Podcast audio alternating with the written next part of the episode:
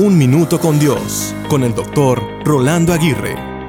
Vivimos en un mundo lleno de personas que albergan ilusiones, es decir, ideas que el cerebro interpreta erróneamente a lo que realmente ven los ojos. De la ilusión parte lo que se le llama un mundo ideal.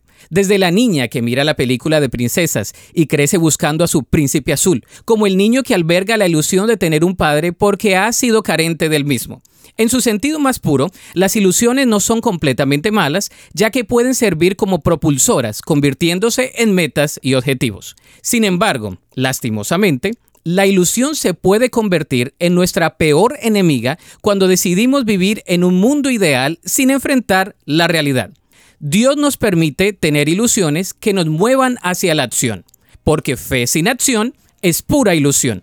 Es decir, si lo esperamos ilusoriamente sin prepararnos, trabajar y hacer algo al respecto, solo seguirá siendo una ilusión, parte del mundo ideal. Así que convierte tus ilusiones en acciones por medio de la fe.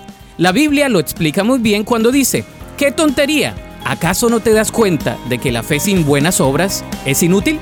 Para escuchar episodios anteriores, visita unminutocondios.org.